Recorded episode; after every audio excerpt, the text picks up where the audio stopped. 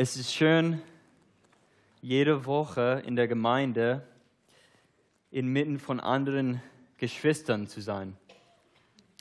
Man kann die Freude Gottes in der Gemeinschaft, in den Gebeten und im Singen spüren. Obwohl die Frauen waren wahrscheinlich ein bisschen lauter gerade. Wenn alle um uns herum beten und singen mit Dankbarkeit und Freude, werden wir auch ermutigt, Gott zu loben. Das ist eine schöne Erfahrung, die wir mindestens einmal in der Woche haben sollen.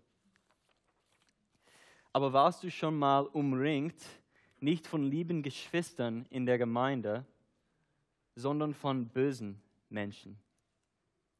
Warst du mal in einem Raum, wo Bosheit regierte. Vielleicht warst du mit deiner Familie zusammen und sie sind nicht Christen. Sie versuchen dich irgendwie von Jesus wegzubringen. Oder vielleicht warst du am Tisch mit Kollegen in der Arbeit, die nicht Christen sind, und sie versuchen dich irgendwie zu verführen. Sie machen Witze über Sachen die, wie Faulheit, Diebstahl oder Ehebruch, die eigentlich nicht lustig sind, wenn wir biblisch ihre Auswirkungen betrachten. Was machst du, wenn du von bösen Menschen umringt bist? Du kannst scheinbar nichts machen, um deine Situation zu verbessern, ohne dafür von den bösen Menschen abgestraft zu werden. Deine Beziehungen in deiner Familie oder in deiner Arbeit könnten zerbrechen, wenn du an ihrer Bösheit nicht teilnimmst. Manchmal wird die Situation für Menschen noch schlimmer. Nicht nur Beziehungen können zerstört werden, manchmal werden Menschen von Bosheit eingekreist und ihr Leben oder ihre physische Gesundheit wird bedroht. Christen in Nordkorea, im Iran oder in Somalia zum Beispiel mussten täglich damit rechnen, dass ihnen Gewalt angetan wird. Sie sind von Bedrohung in ihrem Land eingekreist, wie ein Mann, der von Löwen umringt ist. Die Tatsache ist, dass Menschen in der Welt versuchen, Christen zu verführen oder zu bekämpfen, wenn diese im biblischen Glauben leben. Biblische Heiligkeit ist in der Welt nicht willkommen. Meine Geschwister, wir sind in dieser Welt nicht zu Hause. Die Frage für uns ist, wenn wir unter Druck von Menschen in der Welt sind, wenn wir umringt sind von Bosheit, wie sollen wir reagieren? Wir sollen für diese Begegnungen bereit sein. Dazu sind wir heute wieder in dem Buch Jesajas, in Jesaja Kapitel 7 und 8. Hier lesen wir über einen König in Jerusalem, circa 735 Jahren vor Christus. Und dieser König hat Druck und Bedrohung von den Nationen um ihn herum erfahren. Der König damals in Jerusalem hieß Ahaz.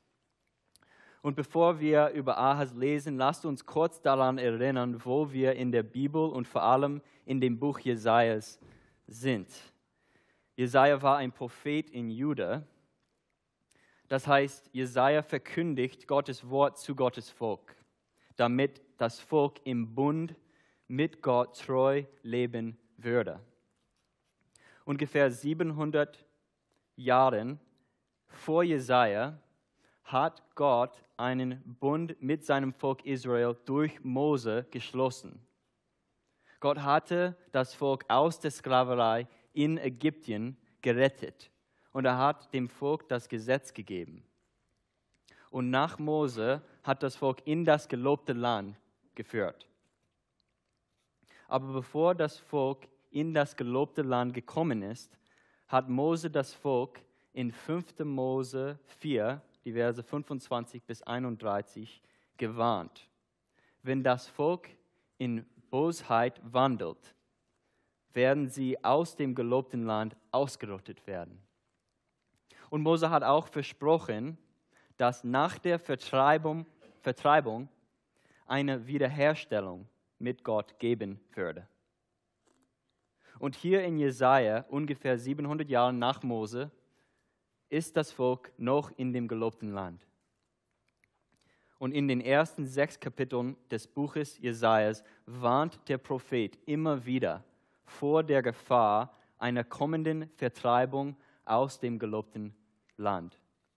Jesaja verkündigt Warnungen vor einem Exil aus dem Land. Aber er verkündigt auch Verheißungen für eine zukünftige Hoffnung, nämlich für eine herrliche Wiederherstellung in dem gelobten Land, für einen Überrest. In Kapitel 6, 6 lesen wir über die Berufung Jesajas, um diese Botschaft von Warnung und Hoffnung zu verkündigen. Und Gott sagt in Jesaja 6, die Verse 9 und 10, dass seine Botschaft von dem Volk verworfen wird. Jesaja fragt dann in Kapitel 6, Vers 11, wie lange, Herr? Jesaja hat gerade die Heiligkeit und die Vergebung Gottes erfahren und er wusste, dass diese Ablehnung und Verhärtung des Volkes nicht der langfristige Plan des Herrn sein könnte. In den Versen 11 und 13 von Jesaja 6 beantwortete der Herr die Frage nach dem Wie lange noch, letztendlich dahingehend, dass dies bis nach dem Exil dauern wird. Jesaja sollte predigen, bis das Volk aus dem versprochenen Land ausgerottet werden würde. Kapitel 6, Vers 13. Das Volk in Israel wird abgehackt wie ein Baum. Assyrien, die Nation, ist ein Axt von Jesaja 10, Vers 15 und wird kommen und wird das Volk fast komplett vernichten. Der Großteil des Volkes wird getötet oder aus dem Land ins Exil gebracht werden. Der Baum Israels wird abgehackt. Aber es gibt Hoffnung ganz am Ende von Vers 13. Ein heiliger Same bleibt aus Stumpf übrig.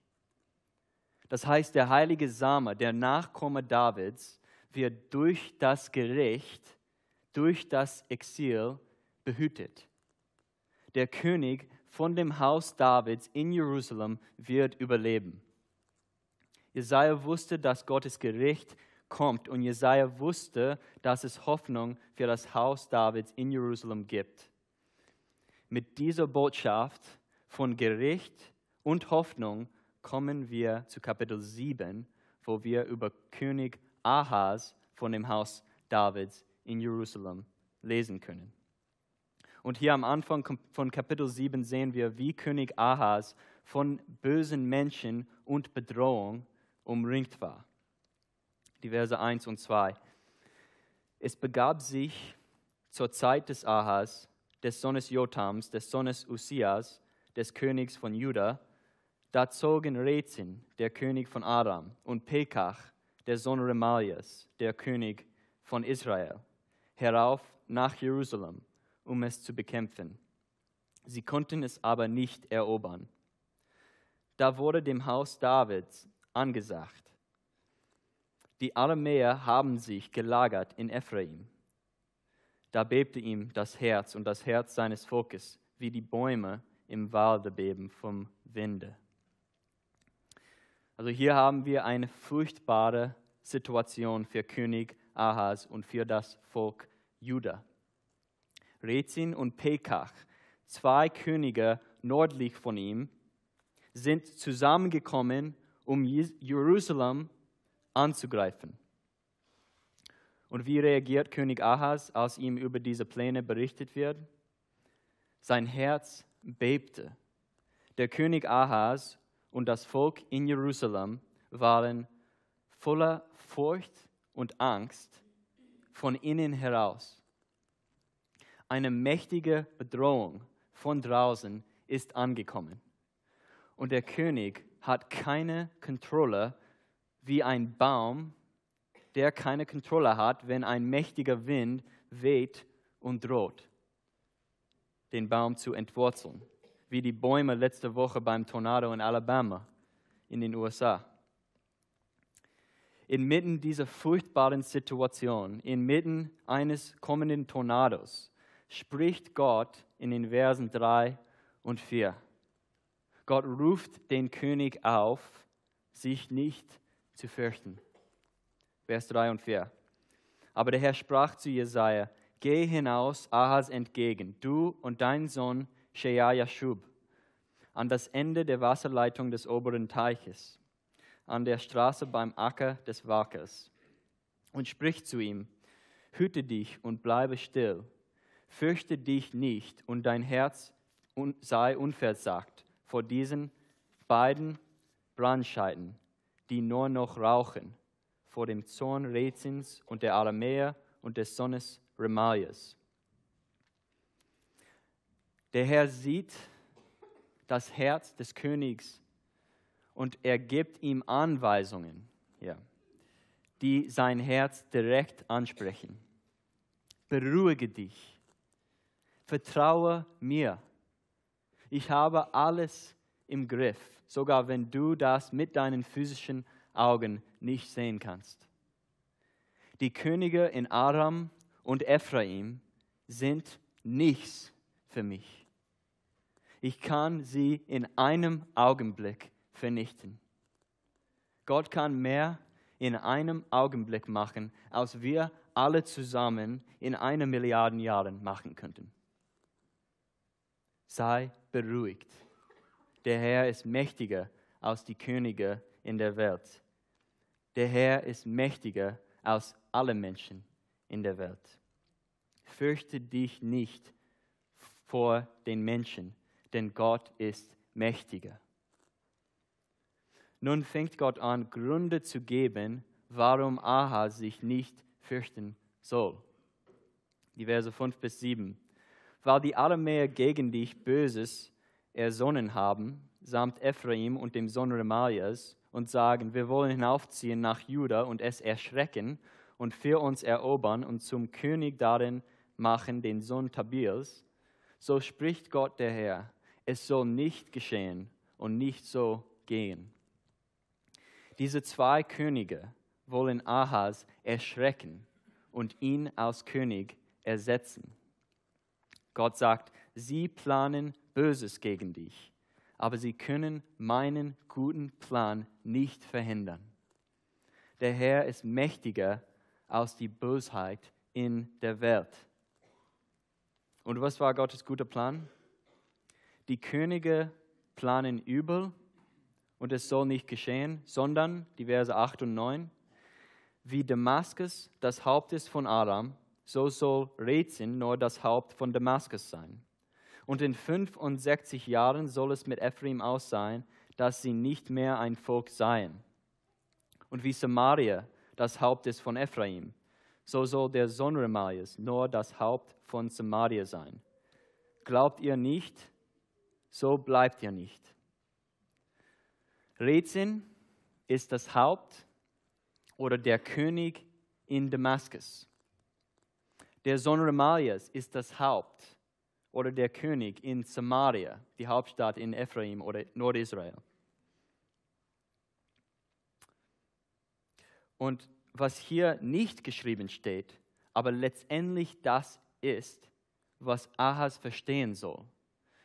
Du, Ahas, vom Haus Davids, bist das Haupt oder der König in Jerusalem. Meine Verheißung für ein ewiges Reich ist für den Nachkommen Davids in Jerusalem. Das sehen wir in 2 Samuel 7, die Verse 12 und 13. Nicht für den König in Damaskus oder in Samaria. Das Volk in Ephraim wird zertrümmert werden Dein Feind, Ephraim, wird nicht mehr ein Volk sein. Der Herr wird das Haupt deiner Feinde vernichten, wie der Herr zu Eva im Garten Eden versprochen hat, den Kopf der Schlange zu zertreten. Aber wenn ihr mir nicht glaubt, werdet ihr nicht bleiben.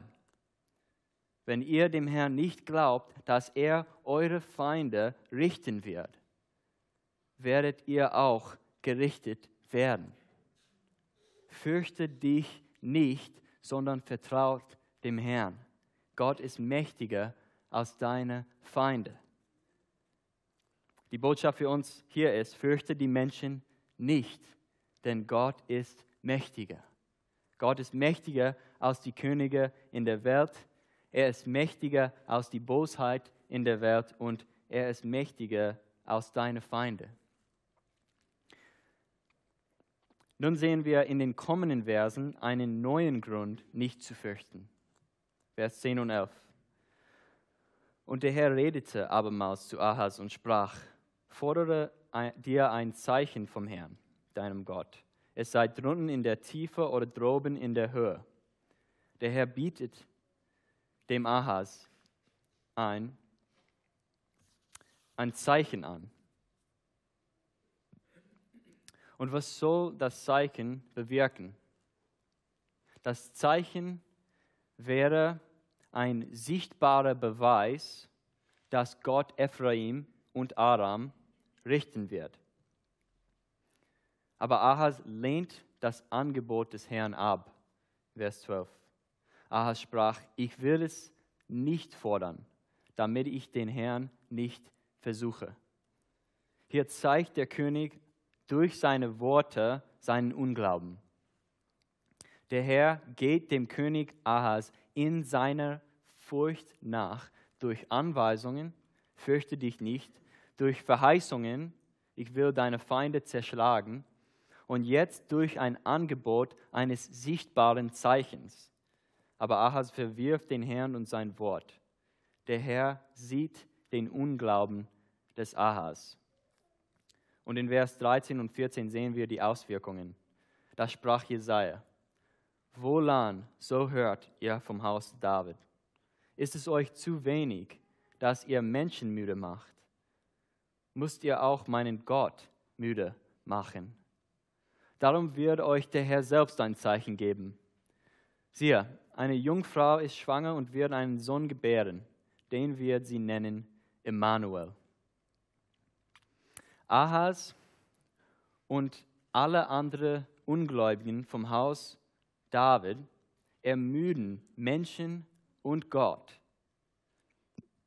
Gott ist geduldiger als Menschen, aber nun ermüdet oder betrübt König Ahas nicht nur Menschen, sondern auch den Herrn. Gott ist ein persönlicher Gott und du kannst ihn ermüden, wenn du immer wieder sein Wort verwirfst, wenn du ohne Glauben in Furcht und Angst Tag und Nacht wandelst, obwohl Gott seine Verheißungen in deinen Ohren immer wieder verspricht. Und Gott ruft dich auf, dich nicht zu fürchten. Und nun kommt das Zeichen des Herrn. Einen Sohn, ein Baby, das Emmanuel genannt wird. Emmanuel bedeutet Gott mit uns. Gott ist mit uns und er wird unsere Feinde vernichten. Er ist da, er sieht das Herz an. Gott sieht die Bosheit und den Unglauben unserer Feinden und er wird die Bosheit richten. Deswegen fürchte die Menschen nicht, denn Gott ist mit uns. Das war die Botschaft für Jerusalem durch das Baby Emmanuel. Und was lernen wir über den Sohn Emmanuel, Vers 15 und 16?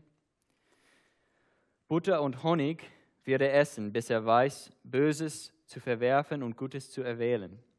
Denn er, der Knabe, lernt Böses verwerfen und Gutes erwählen, wird das Land verödet sein, vor dessen zwei Königen, die er graut.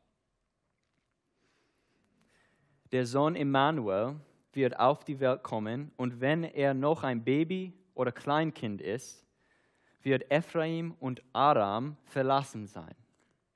Diese zwei Länder, die dich bedrohen, werden bald verödet sein. fürchtet die Menschen nicht, denn Gott ist mit uns und er wird eure Feinde richten. Das verkündigt der Name dieses Babys, Emmanuel. Der allmächtige Gott ist mit uns. Das hätte das Volk in Juda wissen sollen. Gott hat sie aus der Sklaverei in Ägypten gerettet. Er hatte ihnen das Gesetz mit Verheißungen durch Mose gegeben und hatte ihnen durch das Wort der Propheten wie Jesajas angesprochen. Nun gab Gott seinem Volk noch ein physisches Zeichen, dass er mit ihnen war. Der Name Emmanuel predigt. Sei ruhig. Fürchte die Menschen nicht, denn der allmächtige Gott ist mit uns. Nun, was hat das Baby Emmanuel mit Jesus und mit uns zu tun?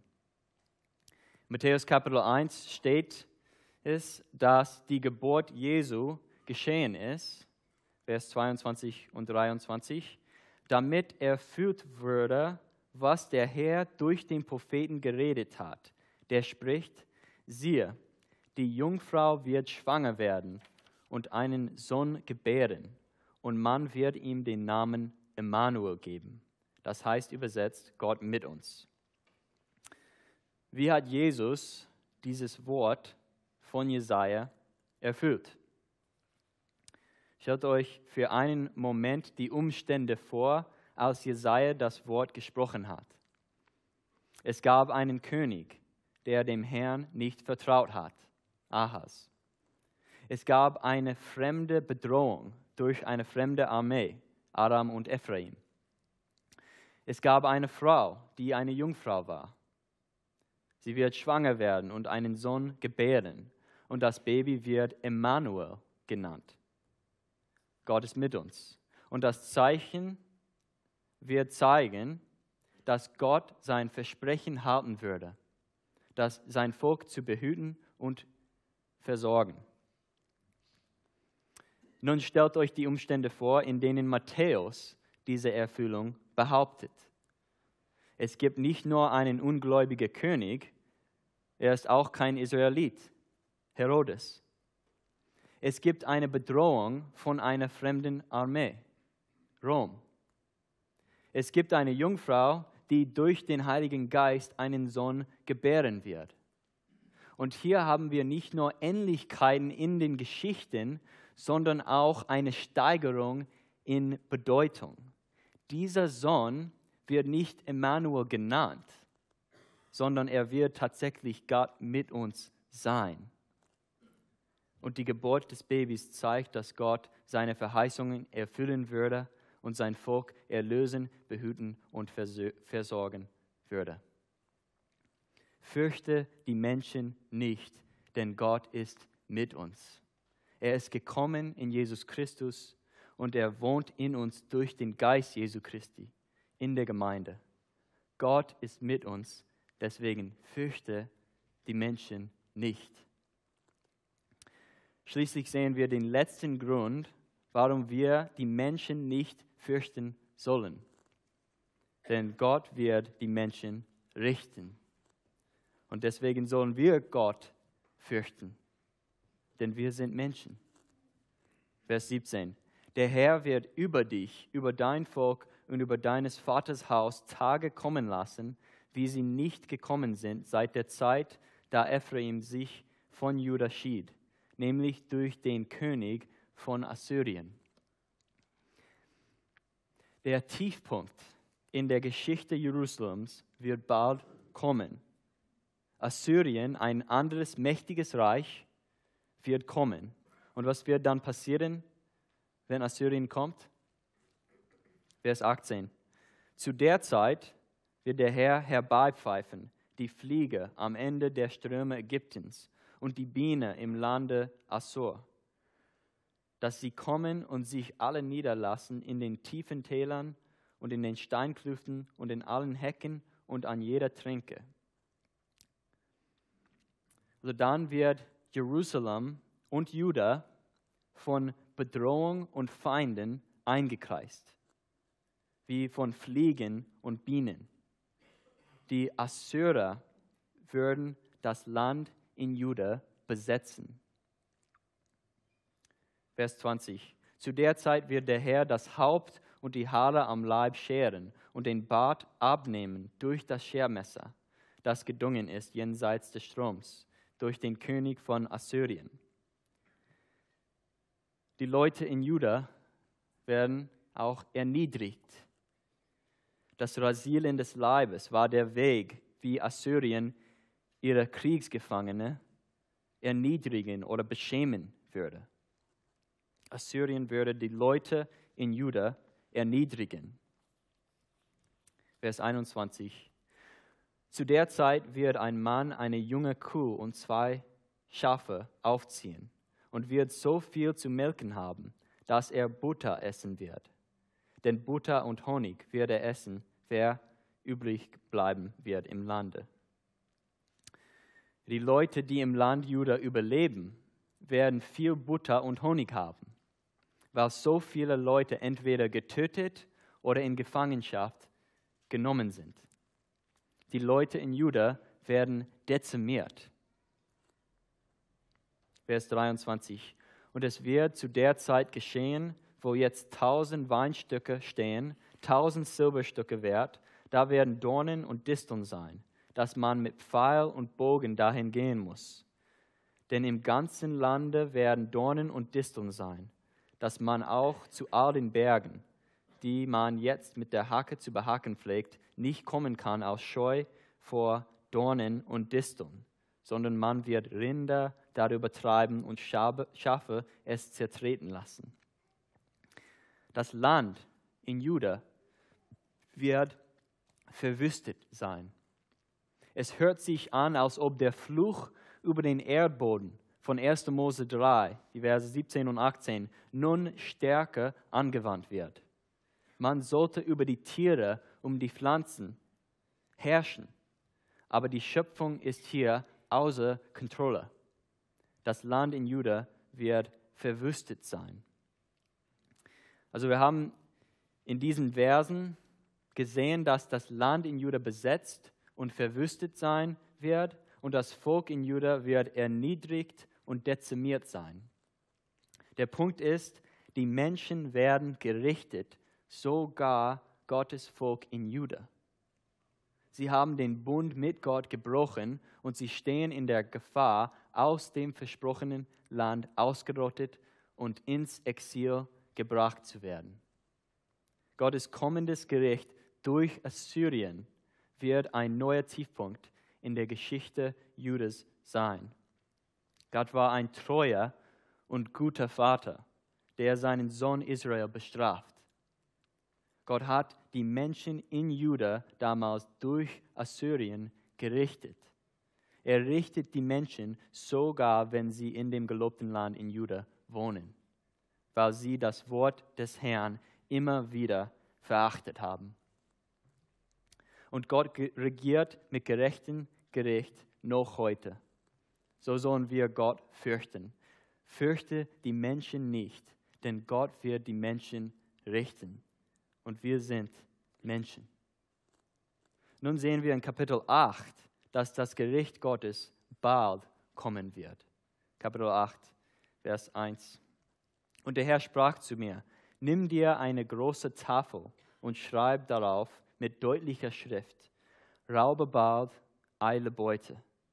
Und ich nahm mir zwei treue Zeugen, den Priester Joria und Zekaja, den Sohn Jeberichas. Gott hat den König Ahas schon vor seinem Gericht gewarnt. Und jetzt kommt die Warnung über Gottes Gericht zu dem ganzen Volk in Juda. Und die Warnung ist, dass das Gericht von Assyrien bald kommen wird. Jesaja sollte das schreiben auf eine große Tafel, wahrscheinlich auf dem Tempel, wo alle die Botschaft sehen können. Fürchte die Menschen nicht, denn Gott wird die Menschen bald richten. Fürchte den Herrn. Der Herr wollte diese Botschaft betonen. Das sehen wir in Vers 3 und 4. Und ich ging zu der Propheten, die ward schwanger und gebar einen Sohn. Und der Herr sprach zu mir, nenne ihn raube bald, eile Beute. Denn er, der Knabe rufen kann, lieber Vater, liebe Mutter, soll die Macht von Damaskus und die Beute aus Samaria weggenommen werden durch den König von Assyrien. Die Botschaft steht nun nicht nur auf der großen Tafel, der Name des Sohnes Jesajas wird nun die Botschaft verkündigen. Gott wird deine Feinde bald richten. Der Sohn raube bald bei eile Beute, wird, nur, wird, wird zur gleichen Zeit aus der Sohn Emmanuel geboren und aufgewachsen.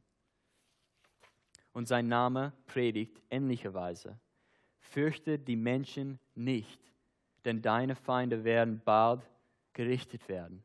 Fürchte Gott, der mit uns ist.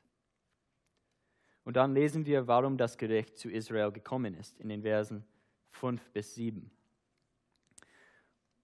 Und der Herr redete weiter mit mir und sprach, weil dies Volk verachtet die Wasser von Siloa, die still dahin fließen, und in Angst zerfließt vor Rätseln und dem Sohn Remalias, siehe, so wird der Herr über sie kommen lassen, die starken und vielen Wasser des Stromes, nämlich den König von Assyrien und alle seine Macht, dass sie über alle ihre Ränder fluten und über alle ihre Ufer gehen. Das Volk in Israel hat Gottes Versorgen, Versorgung verachtet. Gott beschreibt die Ablehnung Israels mit einer Illustration von Wasser. Das frische Wasser in Jerusalem war nicht genug für Israel. Die Verheißungen Gottes für das Haus Davids waren nicht genug für das Volk Israel. Und wenn Gottes gutes, liebendes Wort immer wieder verworfen wird, dann kommt Gericht. Und Gott beschreibt das Gericht hier wie eine Wasserflut. Wir sollten uns daran erinnern, wie die Welt in der Zeit des Noahs überflutet war. Diesmal kommt das Gericht auf das Volk in Israel durch Assyrien. Und die Botschaft ist, fürchte die Menschen nicht, denn Gott wird deine Feinde bald durch Assyrien richten. Und dann sagt der Herr, dass das Gericht auch zu Juda kommen würde, in Vers 8. Und siehe, und, und sie, die Assyrier, werden einbrechen in Juda und wegschwemmen und überfluten, bis sie an den Hals reichen. Und sie werden ihre Flügel ausbreiten, dass sie dein Land, o Emmanuel, fühlen, so weit es ist. Diese Wasserflut wird dann Juda treffen. Assyrien wird Juda überwältigen wie ein Wasserflut. Aber sie werden Juda und Jerusalem nicht komplett zerstören, nur bis sie an den Hals reichen. Das Haupt Jerusalems wird noch überleben. König Ahas wird gerichtet werden, wenn er nicht glaubt, aber sein Nachkomme wird behütet werden. Die Botschaft dann für Juda ist klar. Kehrt um. Fürchte die Menschen nicht, denn Gott wird die Menschen sogar in Juda bald durch Assyrien richten. Gott hat erst Ahas angesprochen, dann hat Gott Juda angesprochen und hier am Ende unseres Textes spricht Gott die Völker oder die Nationen an. Vers 9 und 10. Tobet, ihr Völker, ihr müsst doch fliehen. Hört's alle, die ihr in fernen Landen seid. Rüstet euch, ihr müsst doch fliehen. Rüstet euch, ihr müsst doch fliehen. Beschließt einen Rat und es werde nichts daraus. Beredet euch und es geschehe nicht, denn hier ist Emmanuel. Die Länder haben Bosheit gegen Jerusalem geplant. Aber ihre Pläne können Gottes Gegenwart und Verheißung für das Haus Davids nicht verhindern. Fürchte die Menschen in der Welt nicht, denn der allmächtige Gott ist mit uns. Die Bedrohung von deinen Feinden können die Pläne Gottes nicht verhindern. Israel und Juda werden gerichtet werden. Israel wird von dem Land ausgerottet und in Gefangenschaft geschickt. Im Jahr 721 vor Christus wurde Samaria, die Hauptstadt in, in Nordreich Israels, von Assyrien erobert. Juda wurde beim Einfall von Assyrien im Jahr 701 vor Christus fast komplett vernichtet. Jerusalem überlebt kaum, aber dann in 586 vor Christus wurde Jerusalem von einem anderen Reich, Babylon, vernichtet. Die Leute in Jerusalem wurden damals getötet oder in Exil gebracht. Der Baum, den Gott in Jerusalem gepflanzt hat, wurde abgehackt. Aber Gottes heiliger Same war in dem Stumpf. Der König von dem Haus Davids hat überlebt. Jehoiakim. Gott war mit seinem Volk, um den König von Juda, von dem Haus Davids zu behüten. Und schau mal zurück in Jesaja Kapitel 7, Vers 3, am Anfang des Textes. Seht, wer mit Jesaja geht, um den König Ahas zu treffen. Der Herr sprach zu Jesaja: Geh hinaus Ahas entgegen, du und dein Sohn Shea Yashub. Das bedeutet, Shea Yashub, ein Überrest wird zurückkommen. Warum hat Jesaja seinen Sohn ein Überrest wird zurückkommen benannt? Jesaja wusste, dass das Volk Juda letztendlich aus dem versprochenen Land ausgerottet werden wird. Aber er könnte diese Botschaft dem König Ahas verkündigen, weil er wusste auch, dass ein Überrest zurückkommen würde. Gottes heiliger Same von dem Stamm Davids wird überleben. Und das ist tatsächlich, was passiert ist. Das Volk Juda wurde in 537 vor Christus wiederhergestellt und durfte ins gelobte Land zurückkehren. Und dann ungefähr 537 Jahren später ist ein Baby in Juda von dem Stamm Davids geboren. Sie nannte ihn Jesus. Er war der versprochene König von dem Stamm Davids. Das Wort Gottes wurde Fleisch. Jesus Christus war Emmanuel, Gott mit uns. Als Gott und Mensch war Jesus der neue Adam, der neue Israel, der Sohn Gottes in dem versprochenen Land. Und wo Adam und die Könige Israels in ihren Herzen verzagt haben, hat Jesus gesiegt. Jesus Christus hat die Menschen nicht gefürchtet bis zum Tod, sogar dem Tod an einem Kreuz. Er war eingekreist von bösen Menschen. Und dort am Kreuz hat Jesus Christus das Gericht Gottes über alles Böse auf sich genommen. Und nach drei Tagen ist Jesus von den Toten auferstanden. Die Feinde Jesu konnten die Pläne Gottes nicht verhindern. Gott wird verherrlicht in der Rettung durch Gericht. Und Jesus sitzt zur Rechten Gottes auf dem Thron im Himmel. Er schickt uns den Heiligen Geist, wenn wir Gottes Wort hören und glauben.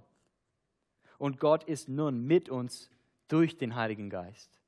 Der Geist befähigt uns, Gott zu fürchten weil er uns in unseren Herzen zeigt, dass Gott heilig ist und dass Gott die Menschen richtet. Und auch gleichzeitig befähigt uns der Geist, uns an Gott zu erfreuen, weil Gott unsere Sünde komplett in Christus auf dem Kreuz gerichtet hat. Wir können vor unserem gerechten Gott und Vater mit voller Zuversicht als geliebte Söhne und Töchter durch Jesus Christus kommen. Jesus nahm das Gericht Gottes für uns, wenn wir ihm vertraut haben. Wenn du hier bist und du dem Herrn Jesus Christus als deinem Herrn und Retter nicht vertraut hast, gib ihm dein ganzes Leben. Lernt den Herrn Jesus Christus zu fürchten und dich an ihm zu erfreuen. Er ist der einzige gute König und der König über alle Könige, nicht allein in dieser Welt, sondern auch in der zukünftigen. Fürchte ihn und du wirst niemand in der Welt fürchten. Wenn du Christus als deinem Herrn und Retter vertraut hast, dann wohnt der Geist Christi in dir. Gott ist mit dir. Und in Jesus Christus hat Gott deinen größten Feind, den Tod, besiegt. Und im Himmel werden alle böse Bedrohungen ausgerottet werden. Und wir werden umringt sein von der Herrlichkeit des Herrn ohne Sünde.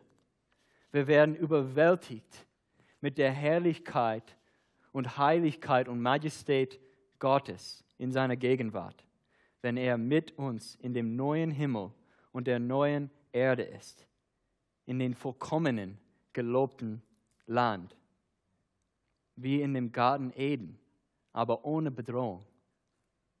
Das ist unsere Hoffnung in Christus. Gott ist mit uns jetzt und für immer. Und deswegen loben wir Gott, wenn wir zusammenkommen.